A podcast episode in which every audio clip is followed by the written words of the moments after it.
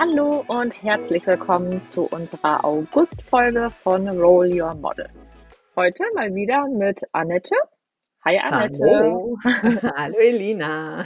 Und mir natürlich. Und wie immer wollen wir euch ein ganz kurzes Update geben, was bei uns in den letzten vier Wochen so passiert ist. Und dann springen wir in ein ganz wunderbares und spannendes Interview mal wieder. Ganz genau. Ja, ja, erzähl mal, Annette, leg mal los. Was war denn so los in dem letzten Monat bei dir?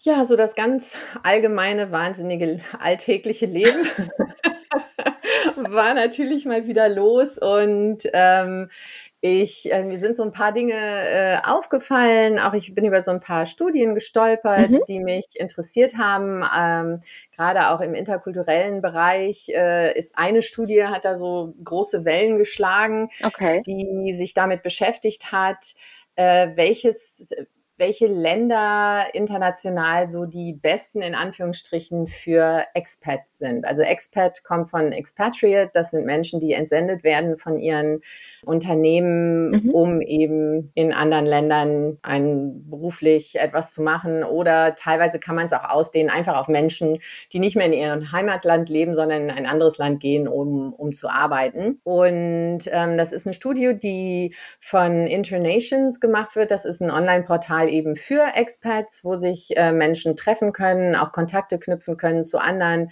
Expats in einer Stadt, in einem Land, um eben anzukommen und, und sich schneller wohlzufühlen. Und äh, da wurden 12.000 Experts befragt von 171 Nationalitäten, die eben verteilt waren auf 172 Staaten oder Länder und, mhm. und, und Staatengebiete. Mhm. Und äh, 53 Länder haben tatsächlich so die Obergrenze. Also es mussten mindestens 50 Leute zu jedem Land Antworten abliefern, damit die in dieses Ranking, was dann erstellt wurde, hineinfielen. Und es ging da so um ganz unterschiedliche Bereiche, also einmal ums Lebensqualität, es ging um Leichtigkeit, sich einzuleben, Arbeiten, Finanzen und so die Expert Essentials, da fällt dann auch zum Beispiel Internetgeschwindigkeit und sowas drunter. Ja. Und so für uns interkulturelle TrainerInnen aus Deutschland oder die einen Standort in Deutschland haben, war es äh, erschreckend zu sehen, dass Deutschland so schlecht abgeschnitten hat. Also wir oh waren im Gesamtranking, tatsächlich ist Deutschland fünftletztes Land oh gewesen. Oh ja, genau. Wir sind oh, das eigentlich spricht nicht für uns. Nicht so wirklich. Das war schon so ein bisschen, ja, schockierend. Wir sind nur vor Südkorea, der Türkei, Norwegen und Kuwait.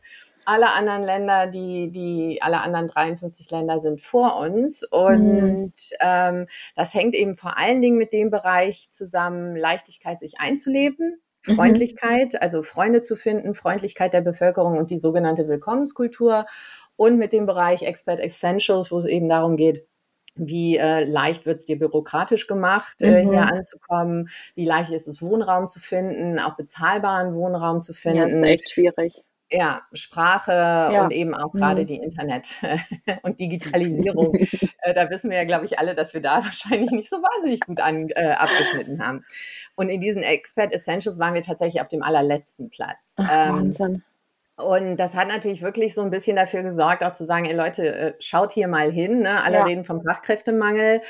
Es äh, wird immer gesagt, wir müssen, wir müssen qualifizierte Menschen anziehen. Und das ist tatsächlich bei Internations äh, 82 Prozent der, der Menschen, die hier geantwortet haben, haben einen Universitätsabschluss. Also es sind eigentlich genau mhm. die, von denen immer geredet wird. Und die haben uns da ein ganz, ganz schlechtes Zeugnis ausgestellt als Land, das es einem wirklich schwierig macht, anzukommen. Und für mich persönlich, wir sind ja vor neun Jahren zurückgezogen, äh, mhm. äh, mein Mann, unser Sohn und ich, war es eigentlich so ein bisschen die Bestätigung dessen, was wir erlebt haben. Und äh, ich bin ja nun tatsächlich selber Deutsch. Da wird man denken, ach, dann kann das ja nicht so schwierig sein. Ja.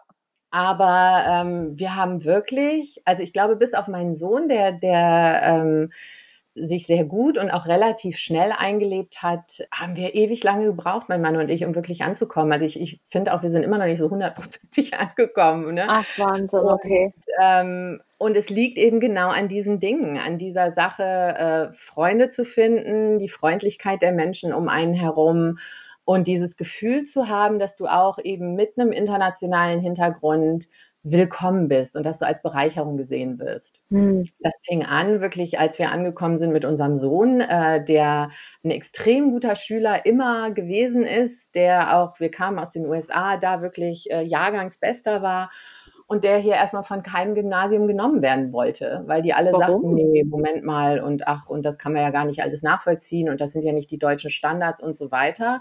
Nur über Beziehungen und öffentliche, ja, also eigentlich die müssten ja, aber die haben es uns so schwer gemacht und haben uns mhm. nur das Gefühl gegeben, nee, wir mhm. wollen euch eigentlich nicht.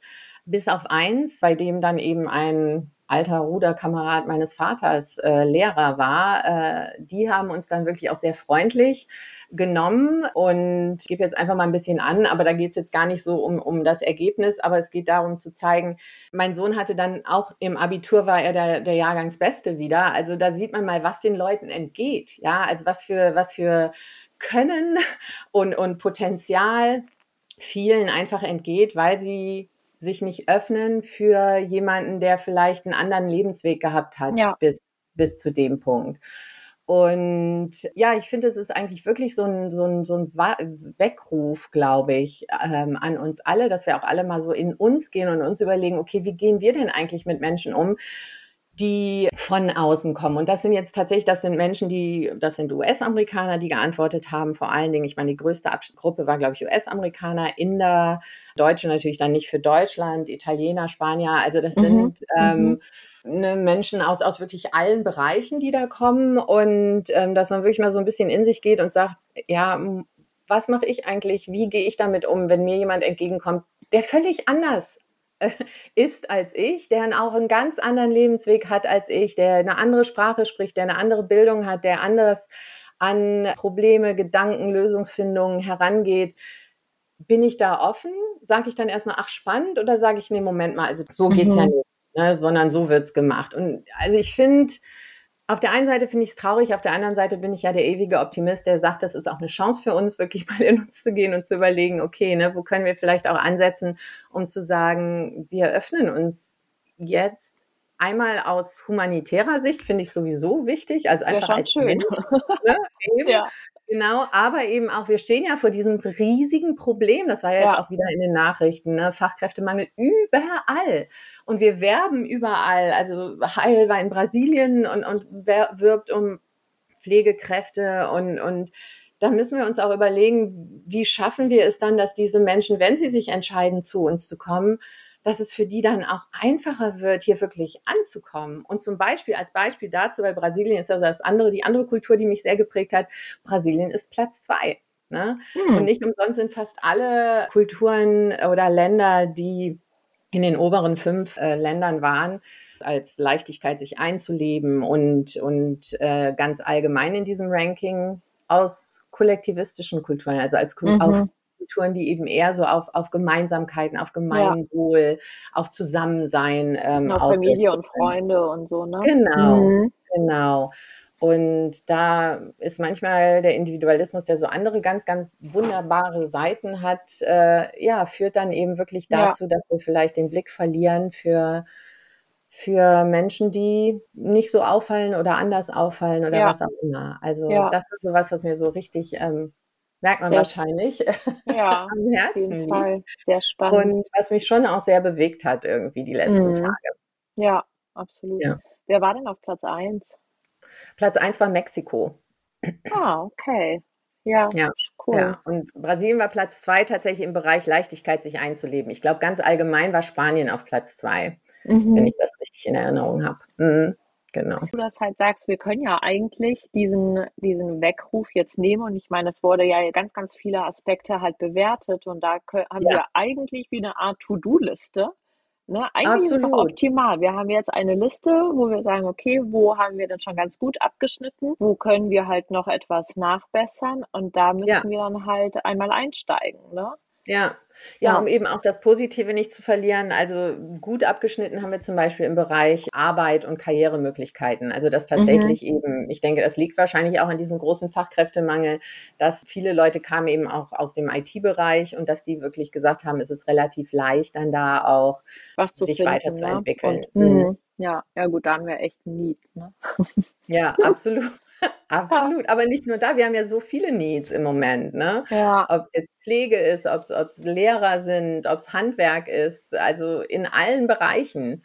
Mhm. Ja, das habe ich auch jetzt gestern gesehen, dass zum Beispiel momentan, also heute, ich glaube heu ne, gestern gestern war nämlich der 1. August, ähm, gestern hat haben ja die Ausbildungsplätze, Ja. ähm, dann gestartet oder die Ausbildung und wir haben halt einfach noch 228.000 offene Ausbildungsstellen und da ist halt ganz viel natürlich auch so im im handwerklichen Bereich, ne? Ja. Und da wurde ein Handwerker befragt und er hat auch gemeint, er glaubt, dass ein Grund ist da einfach, dass viele denken, na ja, als Handwerker, du machst dich da dreckig, du hast 'ne harte Arbeit und am Ende kriegst du eigentlich so gut wie gar kein Geld raus, ne? Und deswegen ist der Beruf für viele unattraktiv und deswegen wollen sie zum Beispiel eher studieren, ne, oder halt andere Ausbildungsberufe machen, die jetzt irgendwie 'n bisschen hipper sind, ne, wie irgendwie Mhm. Marketing oder Event oder was weiß ich was. Hm, und dass er aber auch gemeint hat, das ist halt 'n absoluter Trugschluss und da hat das Handwerk leider einen ganz schlechten, ja, Beigeschmack irgendwie aus der Vergangenheit noch und das hat sich halt so dermaßen gewandelt in den letzten Jahren. Also, das kann man nicht mal vergleichen und ja, und da hat er natürlich Werbung gemacht und ganz Ja, ehrlich ist ja auch richtig. Ja, ja klar. Und also, hast du mal probiert, 'n Handwerker zu bekommen? Also Ja. also, da musst du ja wirklich irgendwie Monate, äh, voraus irgendwie was planen, dass du jemanden bekommst. Also, die sind ja so gut ausgebucht. Ja, also, wenn man halt Absolut. irgendwie Lust hat, in irgendwie was was Handfestes zu machen, dann ist das schon ein eine coole Sparte, ne? Und ich finde, dass man bei so was halt auch einfach total stolz sein kann, ne, weil als Handwerker siehst du ja auch am Ende immer, was du geschafft hast. Das finde ich Ja. so 'n bisschen schwierig, wenn man halt am am Computer arbeitet, zumindest mir geht das so. Man also, ich habe halt sonst immer gearbeitet, gearbeitet, gearbeitet und klar hat man halt irgendwie, äh, Dokumente erschaffen oder so, aber am Ende hat man das nie so richtig gesehen.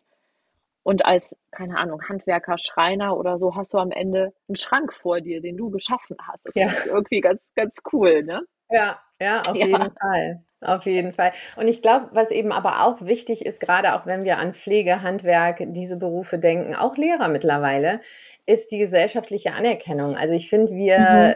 Wir sind so also, es ist sowieso so nervig. Das nervt mich dermaßen, dass wir immer alles bewerten. Und ich Ja. meine, gut, diese diese Studie hat natürlich jetzt auch bewertet, aber es ist halt erst mal 'ne Umfrage gewesen. Ähm, aber dass wir so immer sagen: „Na ja, hä“ also, e es ist halt immer so 'ne Wertung auch in den unterschiedlichen Berufen. Und ich finde, da Mhm. müssen wir auch anfangen umzudenken. Also, nur weil du studiert hast, hat sagt das überhaupt nichts über deinen Wert aus im Mm-mm. Vergleich zu jemandem, der nicht studiert hat zum Beispiel. Und, Ja. ähm, es geht eben um so viel mehr als als nur diese diese erst mal äußeren Dinge, die die die wir ha also, ich finde, es gibt ich meine, da gleiten wir, glaube ich, ab in wieder in tief philosophische und politische Themen, aber es gibt so viele Bereiche, wo es manchmal wichtig ist da fällt mir eben auch grade wieder so so 'ne so 'ne Zeile aus 'nem John Denver Lied ein, die irgendwie ganz gut dazu passt. Ich äh, John Denver, ich oute mich hier als Fan. Ähm, hat 'n bisschen was mit meinem Vater zu tun, aber ich finde ihn einfach ich finde die Texte großartig, ich finde die Stimme wunderschön. Also, und eine Textzeile ist von „Poems, Prayers and Promises“ ist das Lied und die Textzeile ist: „How sweet it is to love someone, how right it is to care.“ Und das ist mir Oh, so schön. aufgefallen, ja, weil ich Mhm. glaube, das ist so 'n bisschen weg so aus unserem kollektiven Bewusstsein, wie richtig es ist, A, to care about the world and the state of the world, also, sich eben wirklich darum auch wirklich zu sorgen im wahrsten Sinne des Wortes, aber eben auch umeinander und um den Nächsten und, ähm, nicht nur ums Weiterkommen und um ums Schaffen, um Prestige, um Status, sondern wirklich um um den Menschen und die Menschen um einen rum. Das ist so wichtig und ich denke oft, ähm, dass grade diese also, grade auch Pflege, das ist so 'n Beruf, wo ich denke, ich verstehe es nicht, warum diese Menschen nicht besser verdienen und warum die in unserer Gesellschaft nicht 'n ganz anderen Stellenwert haben, weil die machen Ja. eine Wahnsinnsarbeit. Also, Ja. ich sehe das ja, meine Schwester ist ja im Pflegeheim und, ähm, was die Arbeit, die da gemacht wird und, und wie die eben auch tatsächlich umgehen mit der Tatsache, dass viel zu wenig Menschen da sind, leider, um, um die Arbeit zu machen. Und, und die machen es trotzdem und die machen es freundlich und die machen es immer noch liebevoll. Und das ist wirklich, ähm, also ich, da, boah, da ist so bei mir geht da so, boah, ne, explodiert mein mhm. Kopf, weil ich so denke so, ich verstehe es nicht. Ich verstehe es nicht. Ja, ja. das ist zum Beispiel halt auch, also viele Menschen haben ja zum Beispiel auch Angst vor KI und so weiter. Und da mhm. ist es halt auch, dass die, die Gewinner von KI sind halt wirklich die empathischen Berufe. Ne? Also ja. nie, ich meine ganz ehrlich, was unterscheidet uns von, von Maschinen oder von Roboter? Das ist halt unsere Empathie, ne? Das ist unsere ja. Seele. Und, ja. und deswegen, also halt alles, was in Richtung empathische Berufe, wie jetzt zum Beispiel Lehrer, Erzieher, Krankenschwestern, Ärzte, Pflege. Pflege das ja. sind halt alles die Berufe, die halt auch in Zukunft aus meiner Sicht halt einfach nicht von der von einer KI ersetzt werden können. Wie denn auch? Ne? Ja. Ähm, viele andere Berufe, also das kann ich mir schon ganz gut vorstellen, dass halt auch vieles in Richtung Automatisierung etc. Ne? Da können wir einiges bewegen mit KI. Ja, aber so wie du das sagst, ne, die Empathie, das, das ist halt das, was ja, was uns Menschen halt auch ausmacht. So. Absolut. So absolut. schön. Also. Ähm, tolle Gedanken. Ja, ja, es war wieder mal ein nettes äh, Philosophieausflug. Wie sieht es denn bei dir aus, Elina? Was, ähm, was hat sich denn bei dir so getan? Ja, ich war tatsächlich seit unserem letzten Telefonat, also die letzten vier Wochen, war ich mit dem Van unterwegs. Ähm, uh. Ja, auch, auch ganz, ganz verrückt. Äh, macht super viel Spaß tatsächlich. Schön ich liebe es immer noch, dieses äh, Remote Work und äh, New Work. Ähm, genau, packe alle Buzzwords rein. Mag ja, auf ich. jeden Fall, auf ähm, jeden Fall. ja, zwischendurch war tatsächlich der Triathlon in Hamburg, äh, den ich ja jetzt irgendwie traditionsmäßig einmal im Jahr mache. Der hat sehr, sehr viel Spaß gemacht wieder. Ich habe mich um vier Minuten verbessert zu meiner persönlichen wow. Zeit. Mhm. Ich habe mich sehr gefreut. Und Glückwunsch, das ist ja richtig viel, danke. hör mal, Wahnsinn. Ja, genau. Das letzte Jahr habe ich eine Stunde 45 gebraucht, jetzt habe ich eine Stunde 41 gebraucht und ähm, ich cool. weiß, an welchen Stellschrauben ich drehen kann für nächstes Jahr. Und ja, ich habe, ähm, auch wenn es jetzt vielleicht erstmal nicht außergewöhnlich klingt, aber Triathleten werden es verstehen, ich bin nämlich ohne Neo geschwommen. Und normalerweise sagen nämlich Triathleten, ohne Neo können sie nicht schwimmen. Aber Neo es war ist, ja, ist Neoprenanzug. Okay, okay. Genau. Und es war halt einfach so dermaßen warm, dass das Wasser fast 22 Grad hatte. Mhm. Und da kannst du halt, wenn du dann mit dem Neoprenanzug zum Beispiel schwimmst, kannst du halt auch überhitzen. Ah, und okay. dann muss dein Körper halt einfach aktiv wirklich daran arbeiten, runterzukühlen. Ne? Ja, also ein kleiner Side-Effekt. So, Und ähm, auf jeden Fall war halt Hamburg sehr schön, äh, wieder top organisiert, coole Leute. Ja. Es hat halt echt sehr viel Spaß gemacht. Und ähm, aber primär habe ich tatsächlich in den letzten vier Wochen ganz, ganz viel mal wieder für meine Gründung getan. Und jetzt Trommelwirbel. Ich habe, ich habe tatsächlich zwei potenzielle Mitgründerinnen gefunden. Ach, wie cool. Ja, super. Ich freue mich wie Bolle. Ja, klar, natürlich. Erzähl mal. Ja, ähm, also ich hatte halt einen Flyer erstellt und habe ihn halt auch zu ganz vielen unterschiedlichen Universitäten geschickt und verteilen lassen. Und jetzt habe ich zwei ganz tolle Frauen. Freut mich halt mhm. halt auch natürlich sehr, weil am Anfang haben sich nur Männer beworben. Und ich habe auch gedacht, Bedes, wo seid ihr? Und ab diesem Gedanken haben sich nur noch Frauen bei mir beworben. Ne? Also ganz, ganz äh, merkwürdig. Und ja, und ich habe halt jetzt eine Biologin gefunden, mhm. die hat einen Master in Biologie und das ist jetzt nämlich ganz cool, sie kommt aus der Türkei, hat mhm. auch einen türkischen Pass und jetzt müssen wir halt natürlich gucken, wie kriegen wir das hin mit Visum und so weiter. Ne? Also ja, jetzt wird es halt ganz spontan ein internationales Gründungsteam, weil wir halt Geil. uns nur auf Englisch unterhalten. Und ja, und die ist halt einfach super nett, total motiviert, hat da wirklich Lust drauf und also wir haben zwar bisher nur einmal telefoniert und halt ganz, ganz viel geschrieben und ich werde sie nächste Woche dann auch persönlich treffen, aber ich habe schon ein sehr gutes Bauchgefühl. Sehr schön. Ja. Wo trefft ihr euch denn? In, in Deutschland oder in der Türkei? Nee, in Bonn tatsächlich. In Bonn. Genau. Weil sie hat in Bonn studiert mhm. und, ähm, und ist halt noch gerade in Bonn und ah, okay. ähm, dann treffen wir uns da auf einen Kaffee und dann werden wir vielleicht sogar zusammen nächste Woche auch ein paar Termine für, für Mhm. unser gemeinsames Business vielleicht schon haben. Schauen wir mal. Sehr cool. Ja, und die zweite, die ich ähm, mir ausgesucht habe, sie kommt aus der Ernährungswissenschaft Mhm. und ist halt noch Studentin, wird halt auch ja ihren Bachelor und ihren Master halt noch fertig machen. Das heißt, sie wird geplant Teilzeit nur dabei sein, Mhm. wird aber sozusagen den ganzen Lebensmittelpart übernehmen, für uns halt ganz viele Recherchen im Bereich Lebensmittel machen und später für die Aufklärung über Alkoholkonsum, welchen Effekt hat Alkohol auf unseren Körper und ähm, Vorträge für die Homepage etc. wird sie zuständig sein.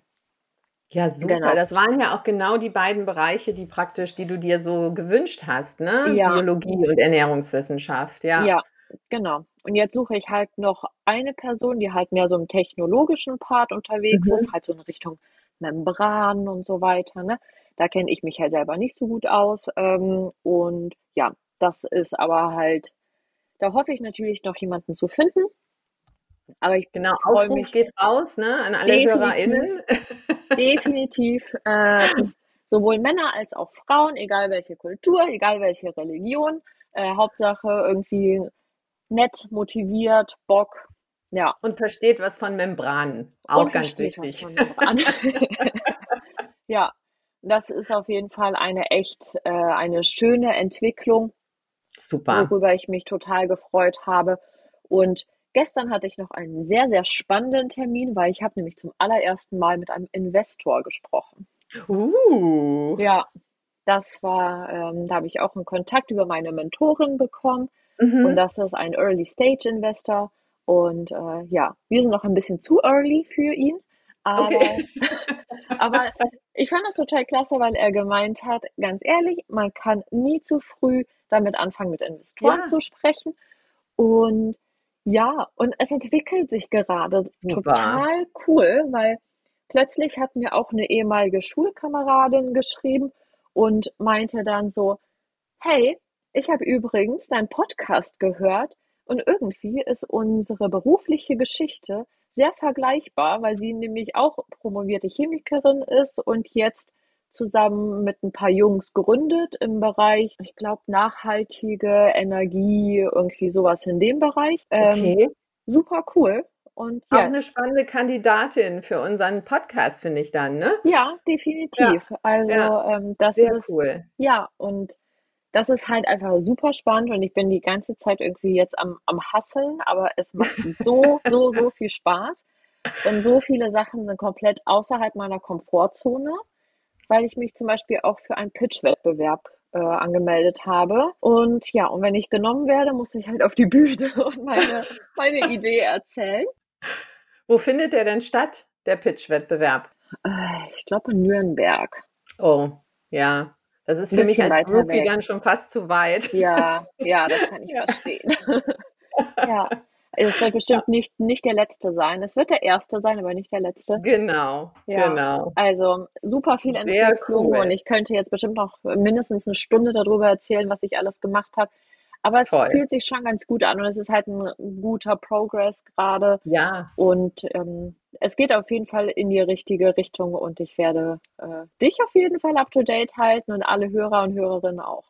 Ja, super, hör mal. Ich finde das ja immer toll, dass wir so jeden Monat ein Update bekommen, wie sich das entwickelt bei dir. Und ich, also man merkt ja wirklich, da tut sich, also es ist ständig im Entstehen. Äh, ist wahrscheinlich jetzt kein gutes Deutsch, aber Ja, ähm, es tut sich ständig was. Ne? ja, Es geht wirklich Schritt für Schritt, äh, gehst du da deinen Weg. Das finde ich total großartig. Und ja, selbst danke. wenn du jetzt noch ein bisschen early bist für den In- Investor, ziemlich bald seid ihr dann vielleicht so weit, dass ihr, dass ihr Ja, genau an dem vielleicht. Early-Punkt seid, wo er sagt, ja, okay. Ich darf mich definitiv bei ihm nochmal melden, hat er gesagt. Genau. Und das ich ist ja weiß, schon mal, das ist ja schon mal riesig. Ja. ja, ja, fand ich total cool. Hätte ja auch sein können, dass er sagt so, boah, nee, also Mhm. eigentlich, d- das passt halt überhaupt nicht zu uns, ne? Oder nee, das ist überhaupt gar nicht skalierbar, das ist halt nicht attraktiv für uns. Und das hat sich jetzt erstmal nicht so angehört. Hm. Sehr cool, sehr cool. Ja, Mensch, jemand anders, der ja auch immer hasselt, ist unsere Interviewgästin, die wir haben. Wir haben eine ganz tolle Frau, die uns ein bisschen was erzählt über ihr Leben und ihren Weg zu mehr Work-Life-Balance auch. Mhm. Das ist mhm. Anita Meister, Head of Marketing für ein Start-up-Unternehmen. Und von ihr werden wir einen ganz wunderbaren Einblick bekommen in ihren Lebensweg, in ihren Karriereweg und auch so ein bisschen, äh, wie sie persönlich durch Mutterschaft bis zu ihrem jetzigen Punkt gekommen ist. Also es lohnt sich wirklich zuzuhören. Ich freue mich schon drauf und freue mich auch auf nächsten Monat, um zu hören, was bei dir dann bis dahin alles wieder passiert ist, liebe Elina. Ich freue mich auch. Ja, und jetzt wünschen wir euch ganz viel Spaß bei dem Interview mit Anita und wir sehen und hören uns nächsten Monat. Bis dann. Bis dann. Ciao.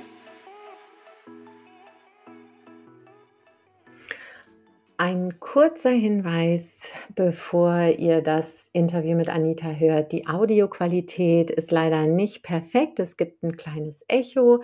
Dafür ist der Inhalt, der Content und das, was Anita zu erzählen hat, umso grandioser. Deswegen genießt es trotzdem. Hallo zusammen in einer neuen Folge von unserem Podcast Roll Your Model. Ich freue mich sehr, heute hier im Studio zu sitzen mit einer ganz wunderbaren Gästin, der Anita Meister. Anita ist Head of Brand Marketing und wird uns gleich mal so erzählen, was sich hinter diesem Titel verbirgt. Ganz kurz nur, Elena kann heute leider nicht dabei sein, ähm, deswegen sind es nur Anita und ich, aber wir nehmen ja immer die 20 Minuten vorher auf, deswegen wird Elena auf jeden Fall im Podcast vorhanden sein. Also freut euch darauf. Dann erstmal ganz herzlich willkommen, Anita. Ich freue mich total, dass du heute bei mir virtuell im Studio sitzt. Herzlichen Dank, Annette. Hallo zusammen. Ich freue mich noch viel mehr, dass ich da sein darf. Also richtig toll. Dankeschön für die Einladung. Super gerne. Ganz kurz mal so den, den Background, wie wir überhaupt auf Anita gekommen sind. Also Anita und ich, wir kennen uns schon ein bisschen länger. Mhm. Ähm, ich habe nämlich vor, ich weiß gar nicht mehr vor wie vielen Jahren, aber vor, vor einigen Jahren mal mit ähm, einer Agentur, für die ich ab und zu Trainings mache, Trainings bei ihr in der Firma gegeben, bei der sie damals Head of Marketing war. Und da haben wir uns kennengelernt und waren uns immer so ganz sympathisch, waren dann so über Xing und LinkedIn, haben wir immer mal so ein bisschen gesehen, was, was die oder die, die andere macht. Und ähm, ich habe halt dann auch verfolgt, dass sich dein Lebensweg so ein bisschen geändert hat über die Jahre. Und als wir mit dem Podcast losgelegt haben und das auf LinkedIn dann auch publiziert haben, warst du so super begeistert. Du fragst, oh, tolle Idee und ist das nicht großartig? Und dann habe ich gleich gedacht, du hör mal, vielleicht möchtest du ja auch mal Gästin sein. Und da sitzt du jetzt heute hier und ich freue mich total darüber. Ja, absolut. Also ich muss äh, gestehen, ich bin absolut begeistert von eurem Podcast und auch von, von eurem Mut und von eurem ne, drauf los, wir machen das jetzt einfach mal. Ich finde das so bewundernswert und mega, mega toll. Ähm, und und äh, auf, auf, meinem, auf meiner To-Do-Liste steht das auch irgendwo, irgendwann mal einen eigenen Podcast zu haben. Deshalb habe ich das gleich so toll gefunden, ja, und, und musste da reinhören und fand es ähm, genial. Ja, so kam jetzt das eine zum anderen. Ja, super. Vielen Dank. Das freut uns natürlich. Wir freuen uns über jeden Fan. Ja, absolut. Großartig. Du, Anita, ich habe dich ja vorgestellt als Head of Brand Marketing. Was versteckt sich denn so hinter dem Titel? Was bedeutet das? Was machst du tatsächlich? Ähm, ja, Marketing ist jedem ein Begriff, ähm, was man da so macht für ein Unternehmen. Also man muss quasi die Werbetrommel rühren und versucht, das Aushängeschild des Unternehmens gerade zu rücken oder eben auch überhaupt mal aufzuhängen, ein Schild fürs Unternehmen, ne? ein imaginäres Schild, dass ähm, die Außenwelt überhaupt Kenntnis von dem Unternehmen, von dem, was das äh, Produkt zum Beispiel auch ist, ähm, erlangt. Und so ist meine Aufgabe in einem Startup aber eine ganz besondere, weil in einem Startup muss man von Null anfangen. Also man muss eine mhm. Marke, das Unternehmen und dann eben auch das Produkt von Null aufbauen. Und das ist eine, eine große Herausforderung, aber auch ähm, eine wahnsinnig coole Herausforderung, die ich sehr, sehr gern angenommen habe, weil ja, zum einen habe ich es noch nie gemacht und ich mache ja. sehr, sehr gern Dinge, die ich noch nie gemacht habe. ähm, oder ich challenge mich damit immer wieder, wie jetzt heute im Podcast, was ich zum ersten Mal mache. Also hm, Challenge accepted. Und so war es eben auch im Job, in einem Startup quasi die Marke des Unternehmens aufzubauen. Ja. Mhm. Bist du von Anfang an mit dabei gewesen dann in diesem Startup oder also hast du praktisch von, von Geburt an das mitverfolgt oder wie, wie bist du hineingekommen in, in diese Startup-Szene dann? Nein, ich war nicht von Anfang an dabei. Ich bin dazugekommen noch zu einem Zeitpunkt, wo das Produkt noch nicht auf dem Markt war. Also es war ähm, in, in der Testphase noch. Inzwischen sind wir auf dem Markt und es ging darum, zum einen dem, dem Unternehmen noch mehr Gesicht zu geben, Reichweite zu geben und auch dem Produkt dann schön langsam die Strategie hin zu dem Go-to-Market ähm, zu erarbeiten und die ersten Schritte zu gehen in Richtung Kunden und ja, also wir sind immer noch mittendrin äh, am Anfang ja. und es ist eine wahnsinnig spannende Zeit und, und aufregende Zeit und ich lerne jeden Tag was Neues tatsächlich. Ja, auch das ist ja auch spannend. Ne? Das, das wünscht man sich, glaube ich, am besten in, in, in dem Beruf oder in der Aufgabe, die man äh, täglich dann ausübt, dass da auch immer mal wieder was Neues kommt und man das Gefühl hat, man, man wächst da dran. Was ist denn so in einem Start-up für dich, in dieser Umgebung, in dieser Arbeit, ähm, die größte Herausforderung? Hm, ich, also ich glaube, die größte Herausforderung ist, dass man vor einem leeren Blatt Papier sitzt. Ne? Also wie wenn du ein Buch schreiben möchtest und du fängst halt bei Null an. Ne? Es ist alles weiß. Und dann, okay, wo fange ich an und, und wo ist mein roter Faden und wie, wie ähm, gestalte ich das jetzt von A bis Z und, und welches Kapitel wann und ne? So ist das eben auch im Startup, also ne, in dieser Phase, wo man noch nicht auf dem Markt großartig ist. Hm, aber macht es natürlich auch deshalb gerade herausfordernd, weil du ja von der Kreativität her also ein Spielfeld hast, ja. was sich jeder Marketer wünscht. Ja. Ähm, jetzt bin ich nicht der klassische Marketer, der jetzt so wie aus einer Agentur immer die 50.000 mhm. kreativen Ideen hat. Das bin ich gar nicht, sondern ich bin so ein Allrounder, der zwar viel kann oder von allem schon mal ein bisschen was gemacht hat, aber eher so im, im Management die, die Stärke. Mhm. Und deshalb macht es mir Spaß, da ich eben nicht alleine bin im Marketing. Es ja. sind noch zwei Kolleginnen und auch im, im, Produktmanagement, in einer großen, in einem großen Team sind wir, äh, in einer Squad organisiert, also sehr agil. Wir arbeiten agil ohne ähm, Hierarchie und so weiter. Und ja, deshalb gestalten wir gemeinsam äh, die Reise dieses Produkts, das eben an den Markt gehen darf. Und es geht um Software bei der H&F Solutions und das ist auch die, nächste spannende Herausforderung für mich, weil ich bisher in meinem bisherigen Berufsleben immer mit Maschinen zu tun hatte. Also ich war tätig äh, im Maschinenbau, im Marketing ja. und da hat man halt eine Maschine vor sich stehen, die man anfassen kann, die man sehen ja. kann und weiß, da passiert von A bis Z das und das und das sehr technisch natürlich, aber es war eine Maschine. Und jetzt ist es eben Software, die zum einen noch nicht physisch direkt vor mir ist, sondern mhm. in der Mache vor allem und immer wieder am Weiterentwickeln. Und ich jetzt Programmierkenntnisse nicht wirklich habe, aber ja, es ist wirklich spannend auch zu sehen, wie das alles entsteht, ähm, den, den Softwareentstehungsprozess zu begleiten und da auch mitzukriegen, wie gearbeitet wird, auch wie nachhaltig Software entwickelt werden kann und wie fortschrittlich heutzutage sowieso, wenn man ans Thema KI denkt, ähm, mhm. der Wahnsinn, was da alles machbar ist damit und wie weit man denken kann, aber natürlich aus der Vorstellungskraft ein tolles Produkt zu entwerfen und das soll das und das, das, das, das können und die Probleme lösen am Markt ist schön, aber das wirklich umzusetzen, das kann dauern und so hat eben auch dieser Softwareentwicklungsprozess jetzt, ähm, ich glaube, anderthalb Jahre sind das jetzt schon locker, die entwickelt werden. Ne? Ja.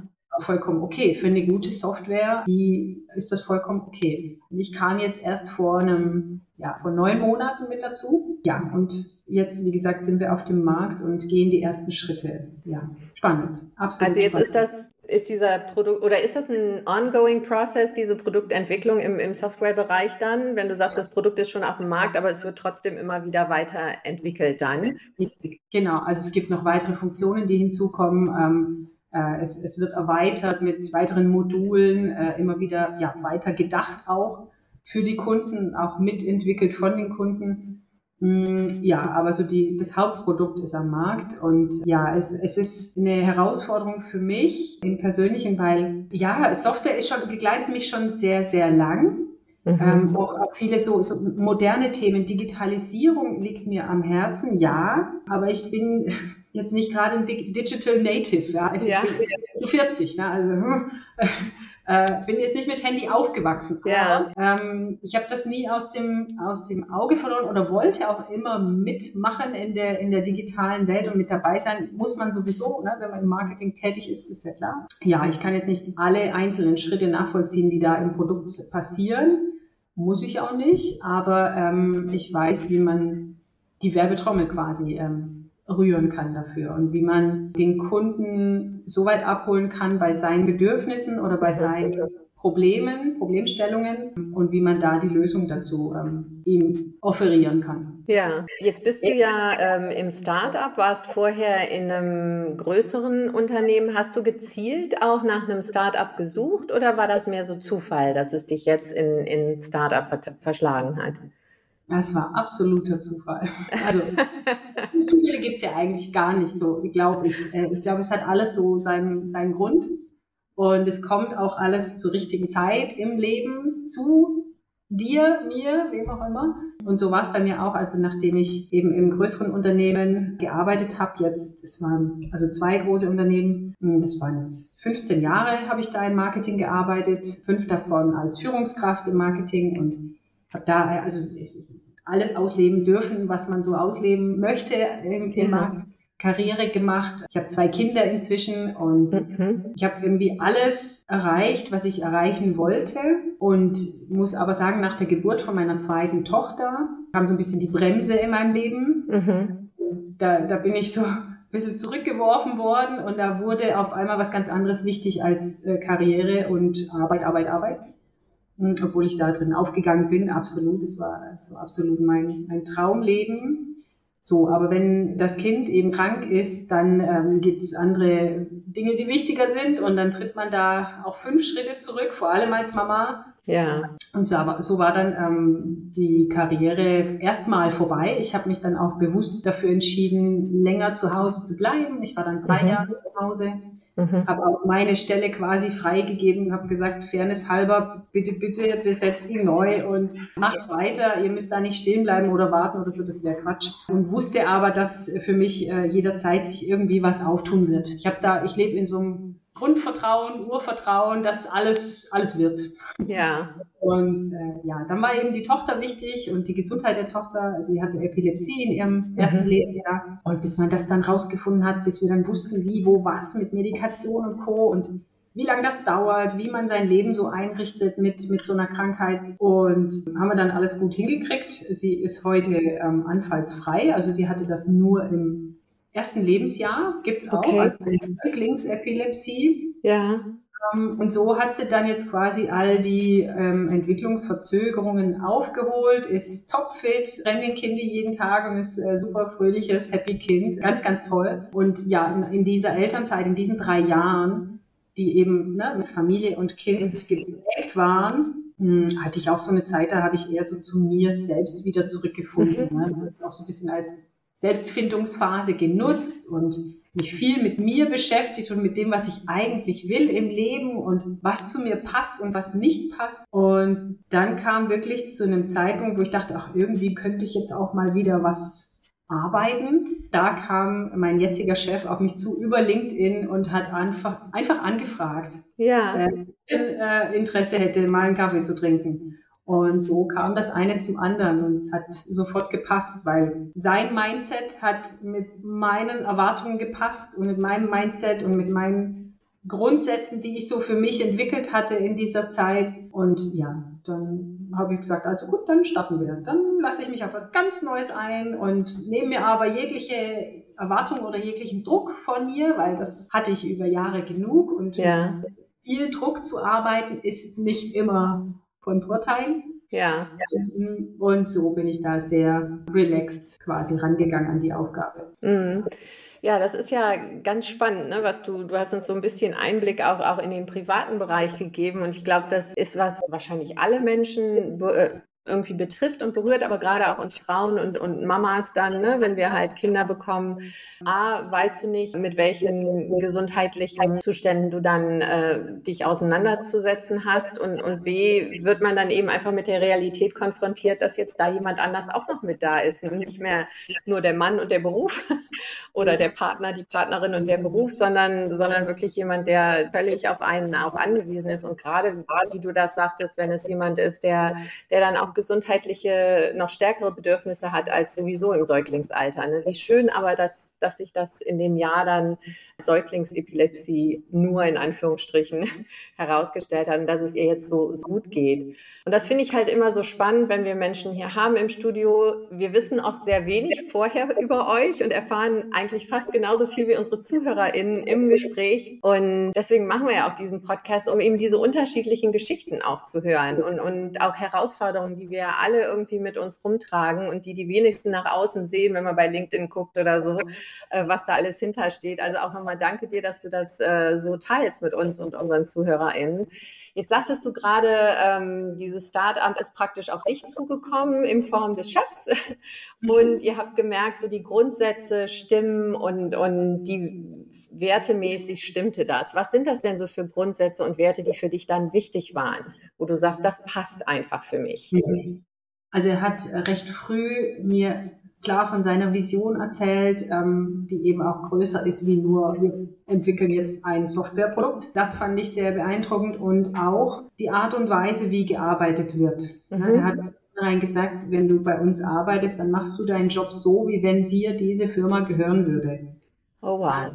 Das möchte ich von meinen Mitarbeitern, dass sie alles so mitdenken und so arbeiten und so eigenständig und selbstverantwortlich an den Job rangehen, wie wenn das ihr Startup ist. Ne? Das finde ich, also das hat mich äh, berührt, recht schnell, weil das so auch mein Ziel war. Ich habe auch in der Elternzeit war ich auch selbstständig und jetzt immer noch nebenher und kenne aus der Selbstständigkeit hm, diese Eigenverantwortung und, und mhm. wie man Mm, damit umgehen kann, also wie soll ich sagen, ähm, zum einen die Herausforderung, du bist eigenverantwortlich für deinen Umsatz quasi zuständig für, für dein Business, zum ja. anderen aber auch die Freiheit, ja, ja. dass du entscheiden kannst, wann du was wie tust und dass dir keiner ähm, reinredet, sage ich jetzt, mhm. und dir Vorgaben macht, dir unrealistische Ziele setzt oder du Wege einschlagen musst, von denen du nicht überzeugt bist das gibt's in der Selbstständigkeit eben eigentlich nicht.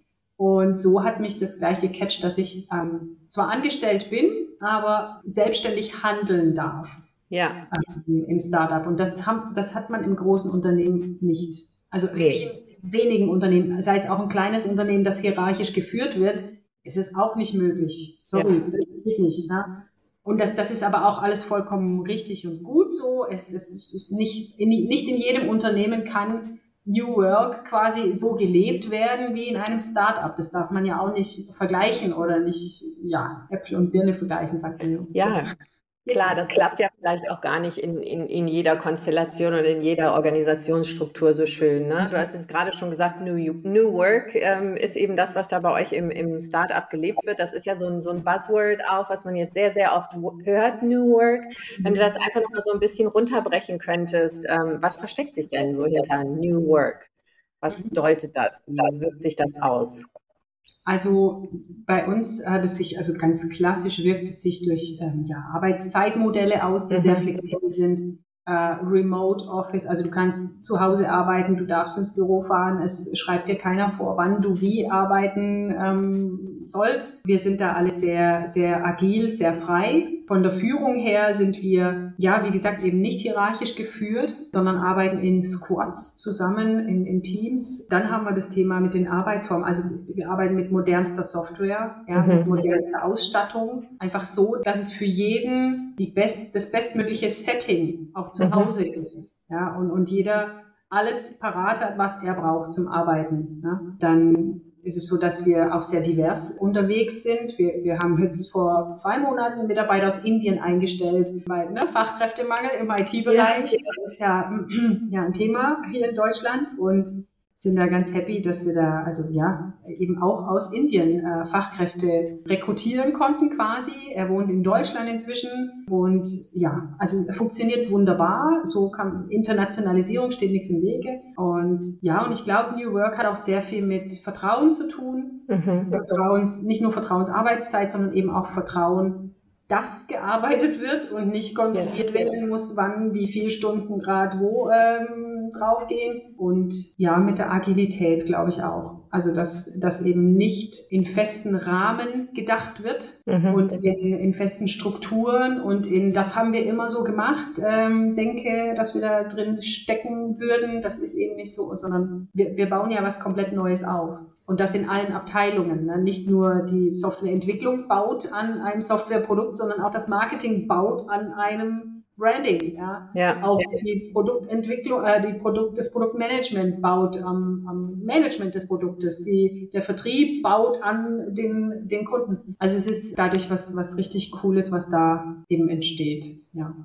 Das ist dann wahrscheinlich auch gerade, wenn man Kinder hat, eine Arbeitsweise, die dem auch entgegenkommt, weil man eben flexibel flexibler ist, wann man sich dann vor den Computer setzt äh, und, und wie man sich das einteilt. Absolut, absolut. Wenn die Zeit es eben nicht hergibt und nicht gerade mit den Kiddies, weil jemand krank ist oder so, ähm, mm. nicht alle Termine so machen kann äh, oder nicht ins Büro fahre, dann bin ich zu Hause. Ich bin eigentlich remote first. Wir sind eigentlich alle äh, zu Hause in erster Linie und wenn, wenn sich ein Treffen ergibt, dann treffen wir uns sehr gerne, klar, weil nur zu Hause ist auch nicht gut, natürlich. Aber da kann jeder quasi seine Familie, seine familiären Bedürfnisse auch an erste Stelle stellen. Also ich würde gar nicht sagen, dass es da ein Ranking geben sollte, was muss zuerst kommen, weil das sieht ein Arbeitgeber natürlich oft anders wie der Arbeitnehmer.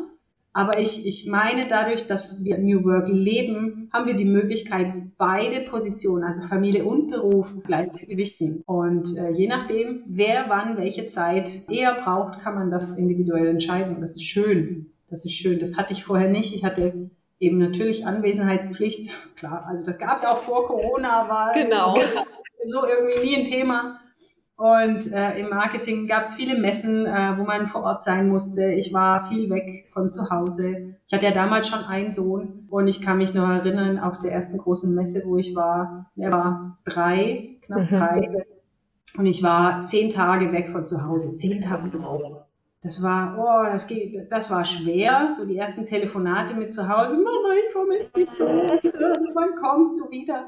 Halleluja. Also das, ähm, ja, bricht das Herz, ja. ja. Man weiß natürlich, wofür man es macht und ist ja voller Motivation für den Job, absolut. Ja, so bin ich jetzt in der, in der glücklichen Situation, glückliche Lage, dass ich diese Situation eben nicht mehr habe, dass ich ähm, alles unter einen Hut kriegen kann und dieses Work-Life Blending eigentlich habe, dass, dass alles miteinander verschmilzt. Ja, das ist schön. Ja, ja, das hört sich wirklich ähm, ja so ein bisschen nach so einem Idealzustand an. Also was ganz viele, ne, was ganz viele, glaube ich, anstreben. Also ich, man kann das ja echt nicht schätzen, wie schwierig das dann auch wirklich ist. Die Bedürfnisse, die die Kinder haben, die Bedürfnisse, die man selber hat, die Bedürfnisse, die der Partner, die Partnerin haben, die Bedürfnisse, die der Arbeitgeber und der Kunde und was weiß ich, das alles unter einen Hut zu bringen. Also allein wenn man das mal so aufzählt und habe ich wahrscheinlich noch ganz viel vergessen, ähm, merkt man ja, wie, wie viel das ist. Und ähm, es hört sich für mich jetzt so an, dass das in der jetzigen Situation eigentlich ganz, ganz gut klappt, das so ein bisschen auszubalancieren.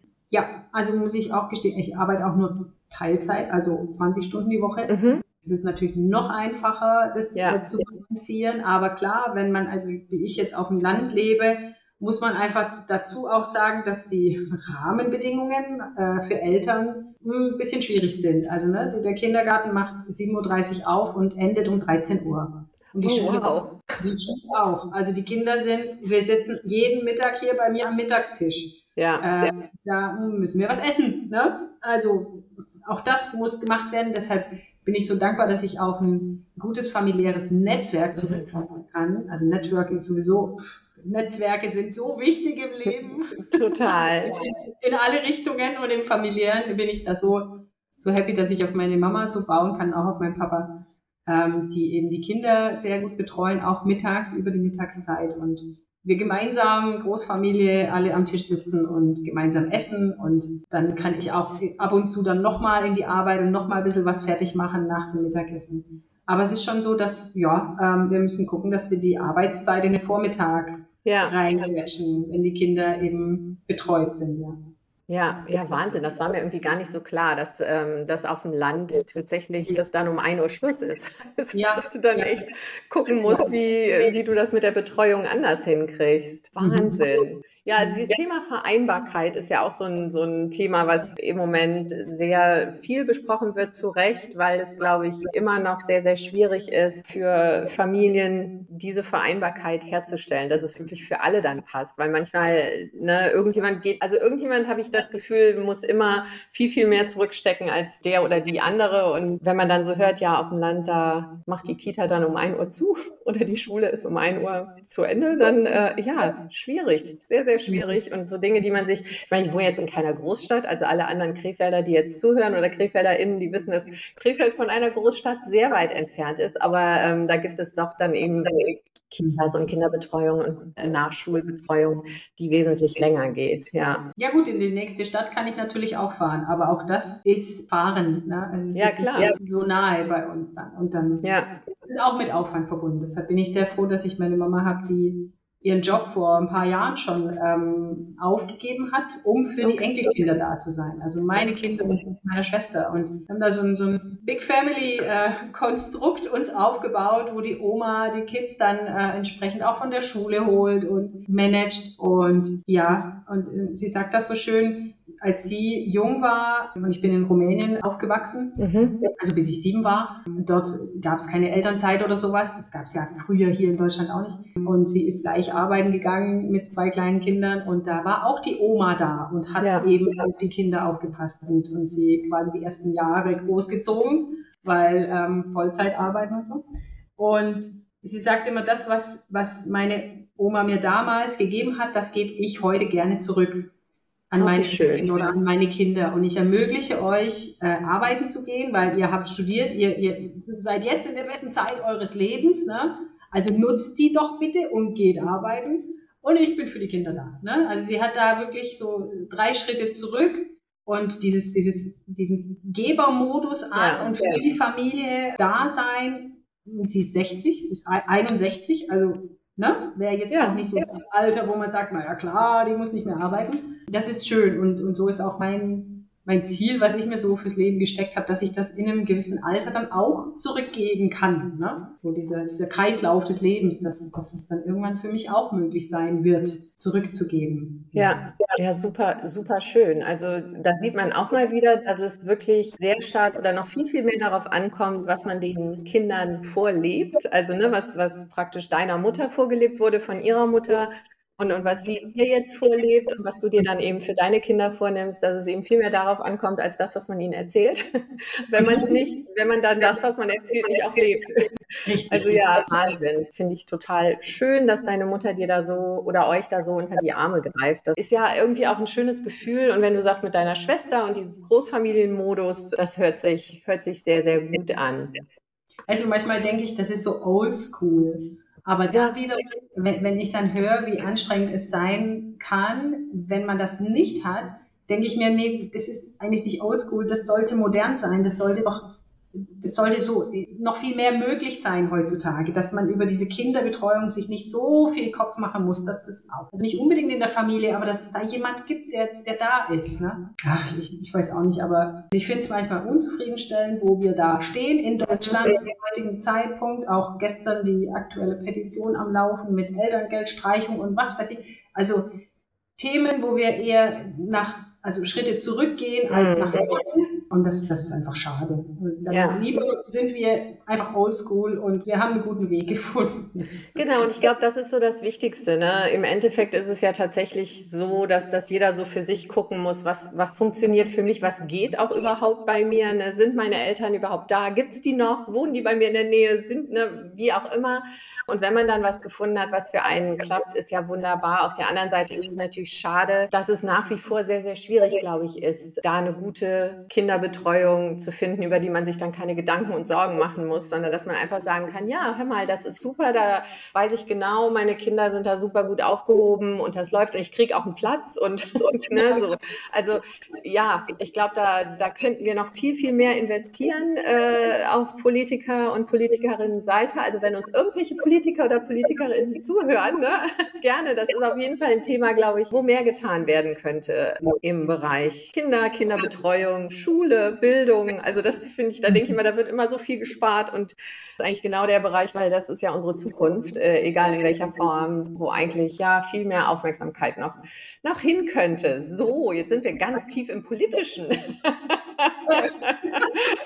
genau, jetzt schwenken wir noch mal kurz zurück zum beruflichen. Also du hast ja wirklich schon einiges auch so mitgemacht von, von einer großen Firma, von Maschinenbau bis hin zu Start-up, Software, zwischendurch die Selbstständigkeit, auch die, die Konzentration auch gerade auf, auf Familie, auf die Tochter äh, und, und den Sohn. Was gibt es denn vielleicht so für, für Gedanken, für Dinge, für ähm, ja, Motivation, was auch immer, die du anderen Frauen mitgeben möchtest, die auch in der Situation sind, eben Kinder und Karriere, so um es ganz platt zu sagen, ne? aber die so diese beiden Bedürfnisse haben?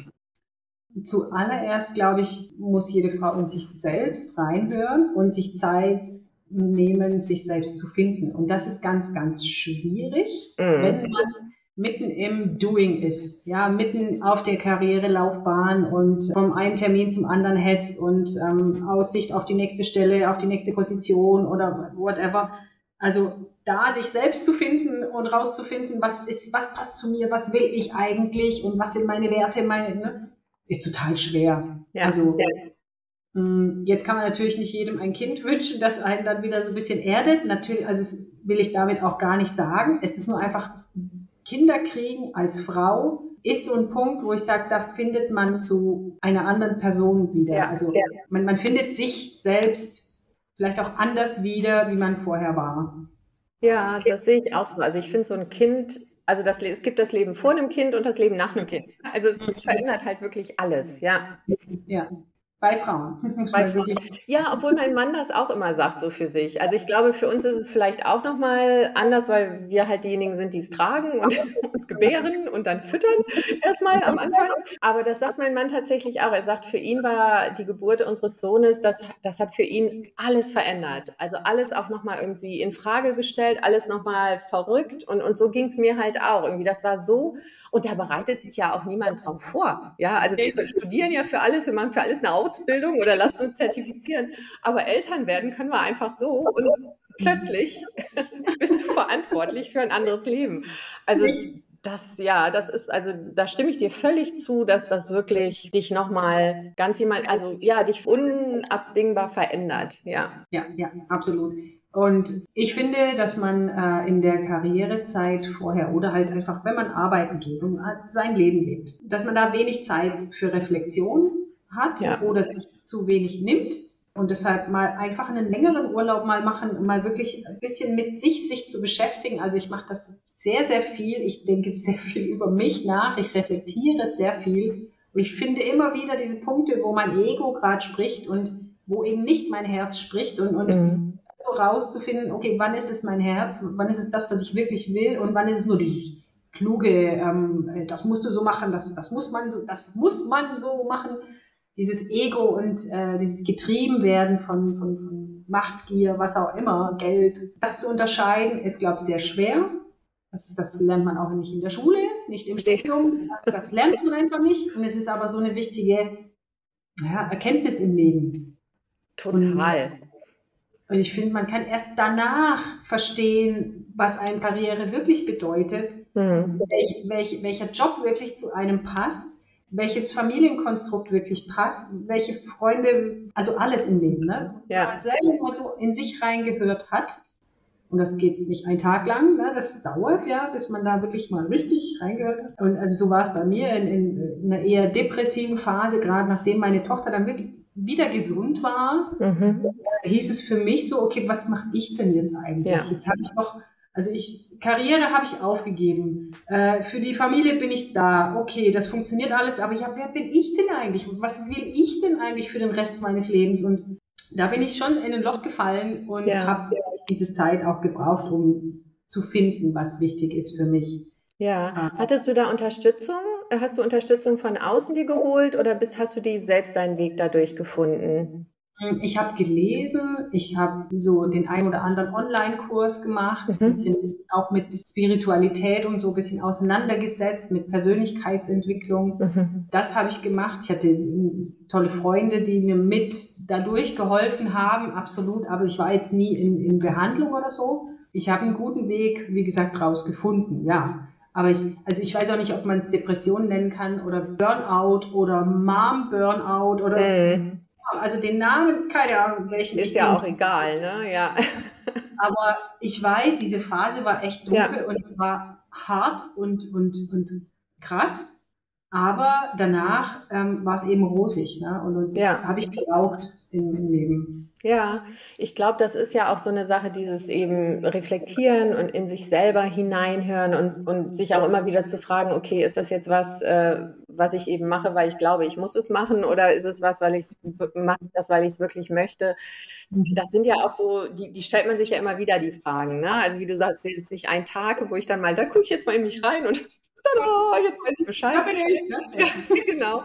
Sondern äh, also im besten Falle denke ich immer, begleitet einen das ein Leben lang, weil sich sowas ja auch verändert. Ne? Durch, also dann werden die Kinder plötzlich groß oder was auch immer sich verändern mag. Ähm, und dann sind immer wieder so Phasen, wo es sich wieder lohnt, sehr stark in sich hineinzuhören. Also ich kenne das auch. Ich kenne das auch, durch, durch dunkle Phasen zu, zu müssen und, und äh, seinen Weg zu finden. Ich habe mir tatsächlich öfters auch äh, Hilfe von außen dann geholt und ähm, das hat mir teilweise sehr gut getan. Und auch das finde ich dann auch immer so schön, genau wie es beim Beruf nicht die eine Geschichte gibt, bei der Karriere nicht die eigene Geschichte gibt. Ne? So, so findet jeder seinen Weg. Aber ich finde es unheimlich schön, eben von anderen auch zu hören, wie der Weg gelaufen ist und auch so von dir zu hören, wie du deinen Weg gefunden hast durch die schwierige Zeit. Ich glaube, das ist so, ja, typisch hört sich jetzt so blöd an, aber so dieses, du warst ja unheimlich unter Druck auch mit, mit deiner Tochter und, und als dann dieser erste Druck dann wegfällt, dann ist auch wirklich, ne, dann fällt man ja ganz oft in so ein Loch und hat dann vielleicht auch erst die Zeit, um auf sich selber zu gucken. Ja, es ist schon interessant, wo das Leben einen, wie das Leben einen wohin führt. Ne? Das, ja. ist so eine schöne Geschichte von den, von den Flamingos. Ähm, ich weiß nicht, ob du das kennst. Flamingos verlieren ihre Farbe, ihr Pink, wenn sie die Kinder großziehen, wenn die im, im Kleinkindalter sind, weil sie so viel von sich geben, so viel Energie und, und Aufopferung für die Kinder und Nahrung und so weiter nur für die Kinder da sind, dann sind die weiß, die Flamingos. Und wenn die Kinder eigenständig sind und ne, aus dem Gröbsten raus und ne, flügge werden, dann werden die wieder pink. Da finden die wieder zu sich selbst zurück.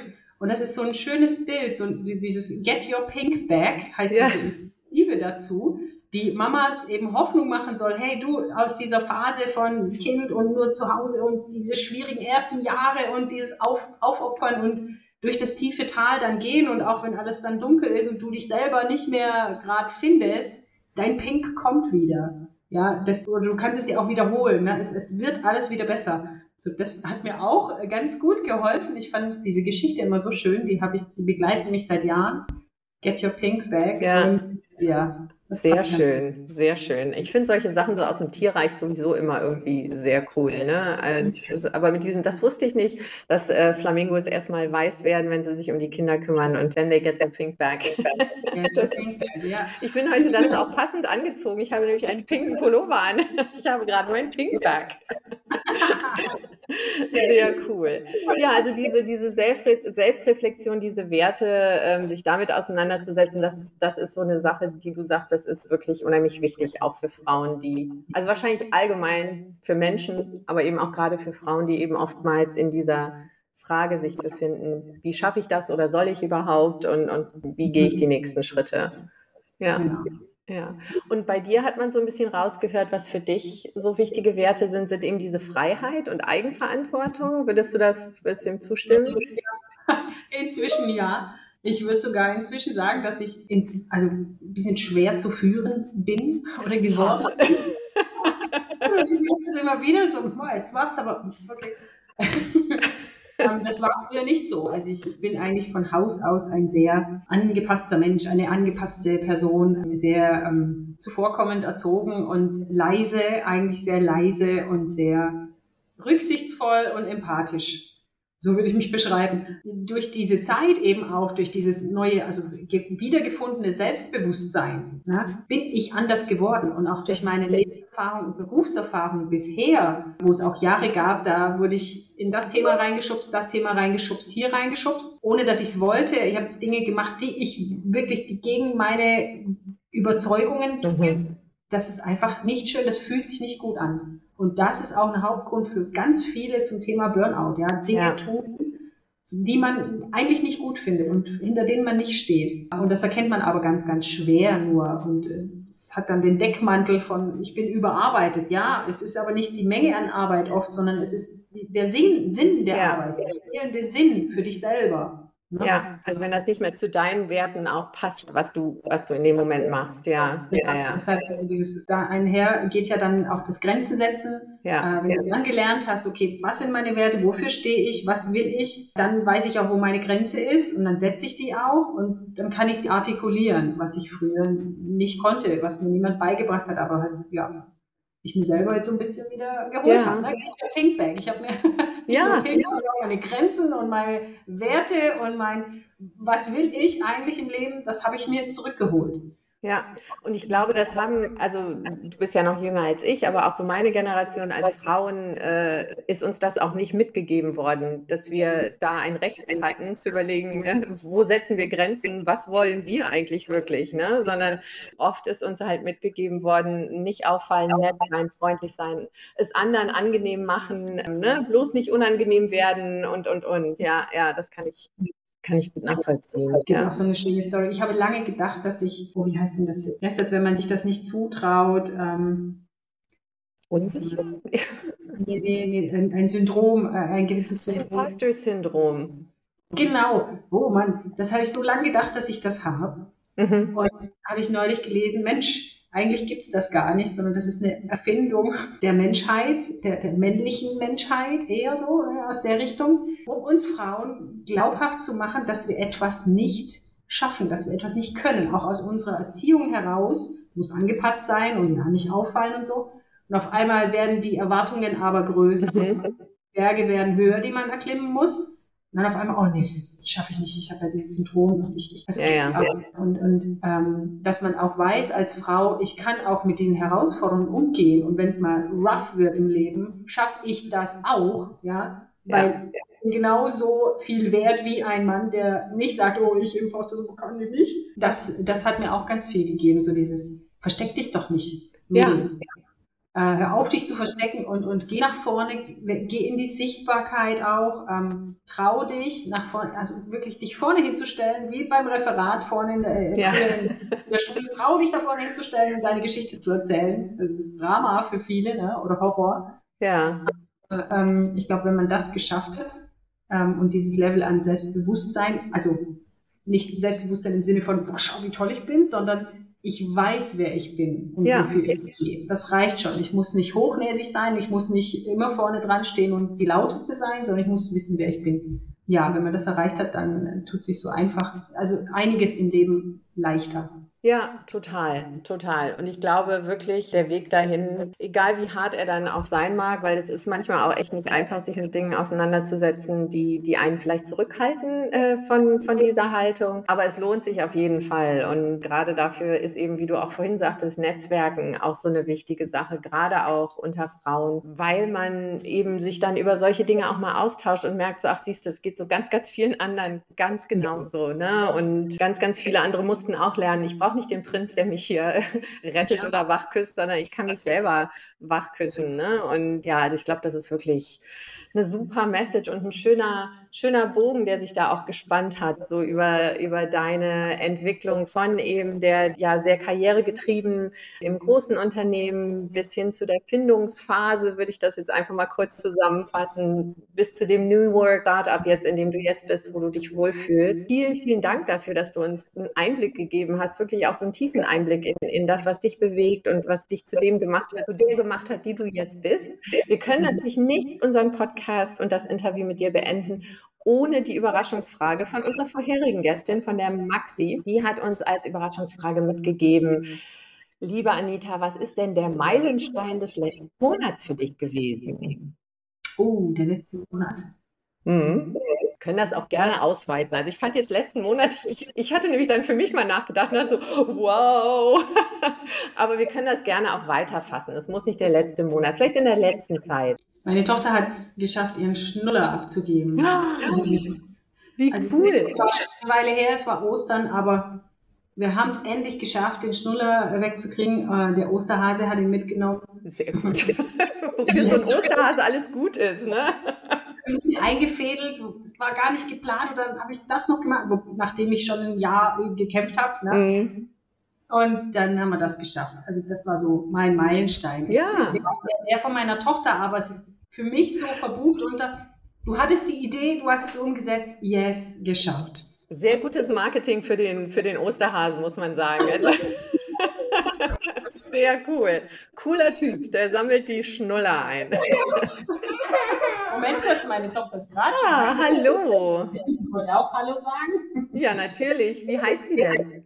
Sophie. Hallo Sophie. Deine Mama hat gerade ein ganz cooles Interview hier gemacht. Sag Hallo. Nein, jetzt mag sie nicht. Nein, jetzt, das kann ich auch verstehen, wenn man sie so plötzlich aus dem Nichts, das, das geht auch nicht. Ja, schön. Aber das ist doch ein schönes Ende. Dann haben wir deine Tochter auch noch so ein kleines bisschen mit im Podcast. Vielen, vielen Dank, Anita, dass du da warst, dass du dir die Zeit genommen hast und dass du uns wirklich mitgenommen hast auf deine Reise. Sehr, sehr gerne. Ich danke euch. Okay, und an euch alle, ihr lieben ZuhörerInnen, bis zum nächsten Mal. Tschüss.